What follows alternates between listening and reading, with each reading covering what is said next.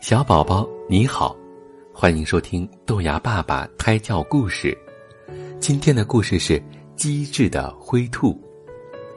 狐狸肚子饿了，在森林里转来转去，想找点吃的。狐狸见灰兔在小溪边吃草，悄悄的走过去，一把抓住了它。狐狸看着手中胖乎乎的灰兔。心想足够自己每餐一顿了，不由得轻轻的哼起了小曲。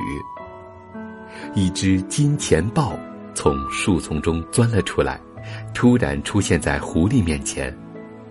狐狸见躲已经来不及了，就一边把灰兔恭恭敬敬的交到金钱豹手中，一边说：“豹大哥，我知道您要来了。”我就抓了一只灰兔，在这里恭候多时了，请您收下。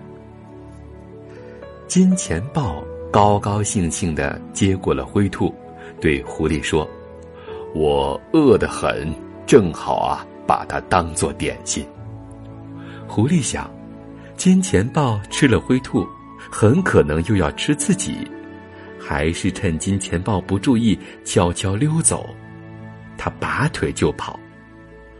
灰兔急中生智，装出呕吐的样子，对金钱豹说：“你要吃就快点吃，我刚才误吃了有毒的草，现在毒性发作，正难受呢，别一会儿吐您一身呐。”金钱豹听了灰兔的话，半信半疑的说。这是真的吗？灰兔装出痛苦的样子说：“哎呦，我难受死了！你快吃了我吧，别像狐狸似的，不敢吃我啊！”金钱豹把灰兔往旁边一丢，咬牙切齿的说：“这该死的狐狸，怪不得它逃跑的那么快，原来它是想用有毒的兔子来毒害我。”我绝不放过他。金钱豹飞快的朝着狐狸逃跑的方向追去，灰兔趁机钻进了附近的洞里，躲了起来。小宝宝，你听明白了吗？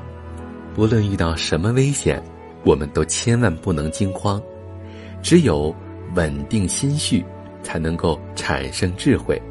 所以，以后。